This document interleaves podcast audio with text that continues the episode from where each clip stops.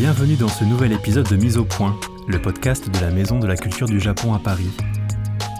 Aujourd'hui, je vous propose un nouveau témoignage dans notre série Mon Japon, notre rendez-vous qui vous fait découvrir le pays à travers le récit de celles et ceux dont l'archipel a changé la vie. Dans cet épisode, nous écoutons une histoire racontée par le philosophe Simon Ebersolt, qui nous présente sa vision de l'universel à partir de son expérience de l'université au Japon. Quand je me remémore mon expérience du Japon, je ne puis m'empêcher d'oser faire un parallèle avec l'expérience française du philosophe japonais Kuki Shuzo, auquel j'ai consacré mes recherches doctorales, et plus largement de réfléchir sur le statut de la philosophie. La première chose que je peux dire, c'est que si je n'avais pas passé la majeure partie de mes recherches au Japon, environ cinq ans, ma thèse de doctorat eût été différente. Grâce aux professeurs dont j'ai suivi les cours et les séminaires, grâce aux chercheurs que j'ai rencontrés au colloque, et grâce aux amis avec qui, enivré de saké, j'ai débattu jusqu'au matin, ma vision du monde a aussi changé.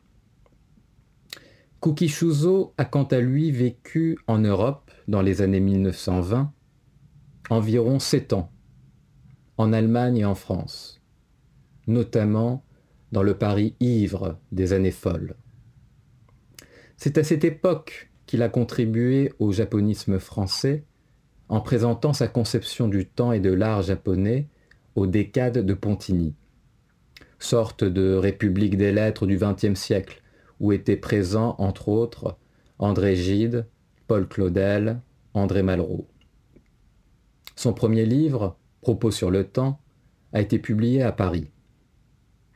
Son œuvre ayant éclos lors de ce séjour, on ne saurait être précis sur l'évolution de ses idées entre ses années estudiantines à l'université de Tokyo et ses années européennes, mais l'on peut être sûr qu'il a forgé sa philosophie de la rencontre en prenant en compte cette expérience européenne où justement il a rencontré des philosophes comme Heidegger et Bergson, mais plus largement des contextes culturels différents.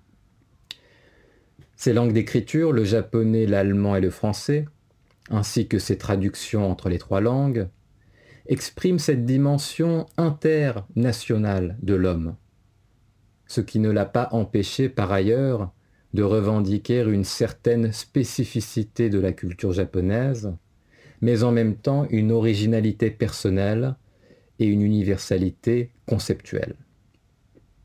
En travaillant sur son itinéraire intellectuel et en remémorant mes années doctorales au Japon, et notamment à l'université de Kyoto, où justement Kuki a enseigné la philosophie à son retour d'Europe, je me suis rendu compte que ma thèse est le fruit des traductions entre différentes langues et des va-et-vient entre contextes intellectuels différents, mais aussi entre le présent et le passé, notamment les années 1920 et 1930 dans mon cas.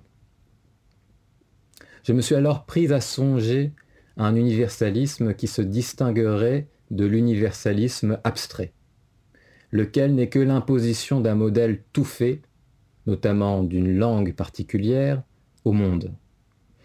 Il s'agirait plutôt d'un universalisme concret, celui qui prend au sérieux les différents contextes culturels et linguistiques, sans céder sur l'exigence universaliste du savoir, lequel suppose qu'il y a du commun entre les individus, les cultures et les nations, compréhensible de tout le monde.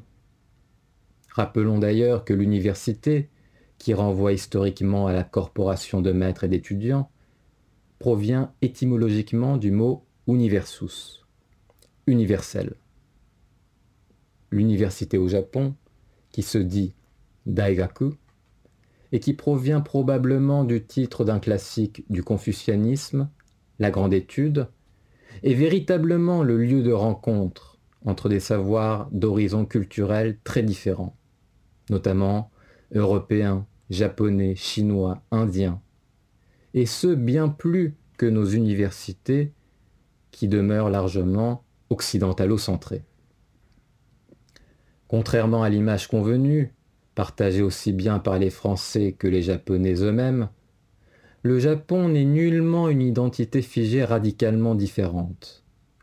La spécificité du Japon est, à mon sens, qu'il n'y a pas d'autre pays au monde qui s'est forgé à partir d'un dialogue aussi poussé avec des civilisations aussi variées que l'Europe, la Chine et, par l'intermédiaire du bouddhisme, l'Inde.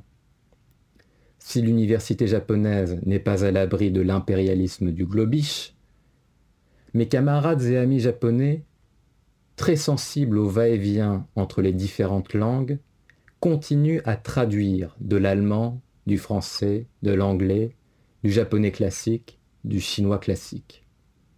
J'ai moi-même participé à des ateliers de lecture où l'on traduisait en japonais des textes de philosophie allemande. La traduction est d'ailleurs la rencontre entre des communautés linguistiques différentes, mais en même temps l'acte même où l'on cherche et trouve du commun entre deux mots ou deux phrases. Le Japon que j'ai connu est ce lieu de va-et-vient et de dialogue où le savoir se construit avec patience. Il est à l'image de la philosophie qui, comme dans le banquet de Platon, où les dialogues entre trois ivrognes de Nakae Chomin recherchent la vérité avec passion et patience. Il ne s'agit pas là de l'image tiède de ce que l'on appelle communément dialogue des civilisations, mais celle d'un débat animé qui n'est pas sans tension et qui dure jusqu'au matin. Mon Japon est ce pays qui me permet de repenser et de prendre vraiment au sérieux la notion d'universel. L'universel se fait et se refait indéfiniment à partir d'un dialogue infini. Et comme le soleil se lève au matin, le vrai émergera de ce dialogue infini.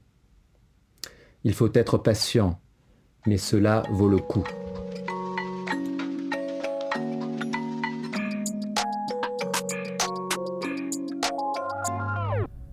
Merci à Simon Ebersolt pour cette plongée dans le travail de terrain de philosophe et cette nouvelle perspective sur ce qu'est l'universalité. Abonnez-vous vite pour ne pas manquer les prochains numéros de la série Mon Japon. Merci encore pour votre écoute et à bientôt pour de nouveaux épisodes de Mise au Point.